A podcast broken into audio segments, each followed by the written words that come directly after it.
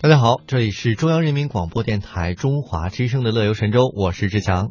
嗨，各位好，我是嘉华。好了，节目的一开始，我们还是来预告一下今天节目中会出现的精彩单元。今天的现在出发单元呢，我们要跟随记者雅萍，还有大理人民广播电台的白宇啊，去感受一下大理的云海芳草。哇，这样一片花海景观。在今天的微言微语呢，我们来刷新今天的网络微博，来看看大家都在说些什么。今天的现在出发单元，我们要观海、看猴、探寻秘境。当然，也不要忘了我们今天的互动话题啊，来说一说你想了解哪一个少数民族，你又了解哪一个少数民族呢？都可以到我们的互动平台来跟我和嘉华一起来分享一下。我们通向世界的每个角落。带您品尝各地的美味佳肴，欣赏四季的风景变幻，邮购实惠的包裹行囊，快来吧，快来吧，快来吧！乐游一族。等待你的加入，乐游一族等待你的加入。欢迎收听乐游神州。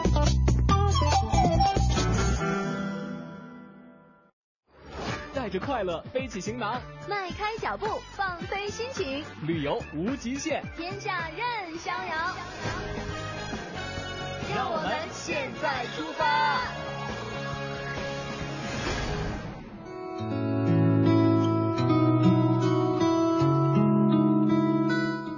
现在出发啊！提到云南的大理呢，很多人马上想到的是古城、苍山、洱海。可是今天呢，有一位特别的导游，就是来自我们大理人民广播电台的白宇，再加上我们超级能战斗的雅萍，要给大家带来的是完全不一样的另外一个大理的景观。嗯，那就是云海芳草的花海景观。我们还等什么？来听一下我们雅萍带回的前方报道吧。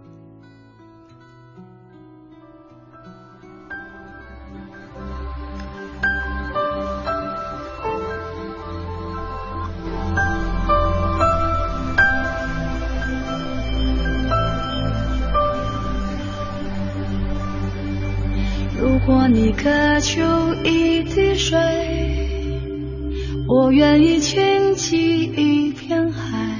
各位听众朋友，大家好，我是记者雅萍。台湾的听众朋友，大家好，我是白宇。台湾的听众大家好，呃，我是大理云海芳草的规划师。啊，我姓郑。因为我呢，呃，在台湾也经常会行行走走，比如在台湾的呃，就桃园，他们会有这样的这种呃彩虹的花田，也是像您说的这色彩的不同的这个分布，然后给我们的游客有非常多的不同的那种感觉在。那当然也有一些专属的主题的啊，像薰衣草的这样的森林，或者说哪一种花卉的那种向日葵或类似的这种呃集中展示。那像您这样两千多亩，足可以让你去大展拳脚，是不是？呃，是这样的，因为我觉得呢，一个传统单一的这种产业呢，它所抵御的风险能力是比较差的。是。那么我们为什么强调要做复合型的产业？那么花草它可能是一张形象或者一个一张名片。嗯。那么我们今后可能包括我们的婚纱摄影。嗯。啊，影视拍摄。可以包括我们的餐厅。对。对不对？包括我们的婚庆产业。嗯。然后我们可能还会明年五月一份，呃，五月一号左右可能会举办一个这个薰衣草音乐节。哦。啊，这也是跟一些专业的网络平台来做这个事情。那么我们也想把景观、文化、养生、健康，包括各种其他的产业融入进来。嗯，那想我想说哈，那么在您的这个构想一步步推进中间，那么应该说经过三五年的打造的话呢，呃，应该说能够呈现出您的一个梦幻梦想的天空。那个时候，你有没有一个更加长远的一个蓝图呢？呃，是这样的，因为我当时的初衷很简单。我很想呢就是说，通过我们的产业带动，去提高我们当地老百姓的一些收入，呃，然后教会他们如何经营自己和发展自己，啊，把我们的产业化这个结构做得更夯实一些。那么今后的这个发展，我们现在还不好说，因为这个产业，我觉得。呃，任何一个市场或者产业平台的构建都需要有一个合理的分配，是比例上的分配。嗯，那么我们也不排除我们今后可能会去做一些点，嗯，然后通过点去带面的事儿，啊，对于当地的地方的经济的助推或者旅游啊、文化的助推，啊，做这方面的工作。而且我听说郑总一直致力于这个古村落的这个保护哈，那通过我们做这样的这种花海以及我们各方面的保护，其实我们还有最近是有获得一个荣誉是吗？呃，是这样的，那个很有幸，我们把大理州的两个村落申报到全国第三批传统村落保护名录当中。呃，其中有一个村是冰川县的朱古拉村，那么还有一个就是我们现在做花海的这个村，呃，沙利木庄。啊，很有幸，呃，这个住建部都通过了。嗯。而且我们以我们。一个比较新的，就是产业化思路去保护村落，呃，这么一种模式是来做的。嗯，那这样的话，我想哈，就是说未来可能也有很多人，大家会呃遵循您的这样的一种步伐，然后更多的让更多的古村落，然后进行这样的一种保护以及啊一种传统的一种弘扬。呃，这可能也不能说一概而论，因为每个地区每一个村落的情况可能都不尽相同。那我们必须要结合当地这个实际的状况，包括它的一些条件，我们来做一些特定。的这种规划，嗯，但像我们在这个非常这个呃热络对话的时候，其实亚萍的面前已经会看到非常多的游人，也看到我们这个新人在拍婚纱，还有很多的这个游客哈，然后在这边拍摄他们非常心仪的照片。呃，我听说在今年，尤其是十一长假的时候，呃，咱们这边呢成为这个整个大理这边一个旅游的一个新亮点，对吧？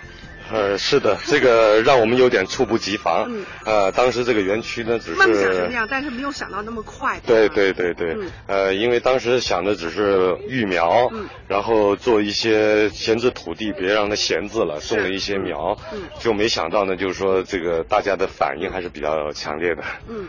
那这样的话呢，可能会游客对于我们这样的一个喜爱和钟爱，可能会更加推动这种，然后把我们的一些呃梦想会更加快的速度的，然后去。做更多满足我们游客需求的一种呃方式哈。呃，对的。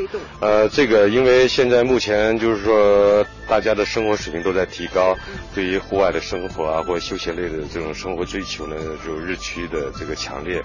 那么我们现在呢也是在做一些适应性的调整，今后我们也在摸索，看今后我们的路子应该怎么走。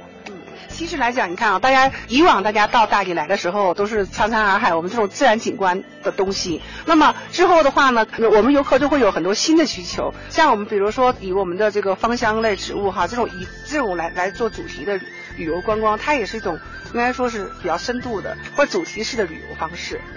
呃，这个我们不光是强调一个主题的问题，是，嗯，我们还有一个深度的体验，体验，比如说我们的薰衣草，你可以下园采摘，嗯，然后可以通过我们的蒸馏设备，你可以蒸馏，然后可以看到整个薰衣草的加工过程，提炼精油的加工过程，然后你还可以带回家。嗯，那目前我们像那这些也有一些啊，大家可以去 DIY 或者说带回去的一些呃这个我们的旅游商品。呃，这个我们作为下一步产业化的这个完善。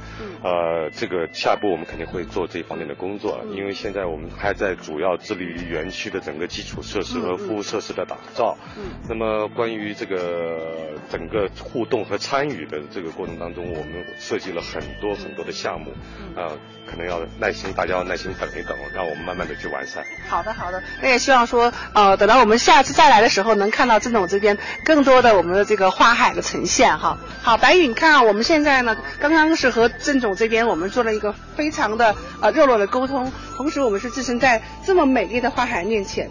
呃，其实白宇之前也有来过这边，对不对？嗯，是的。那么其实呃，我们的很多游客，尤其今年很多游客非常非常喜欢我们这个地方。嗯。呃，那以你的眼光来看，未来它是不是我们大理的一个？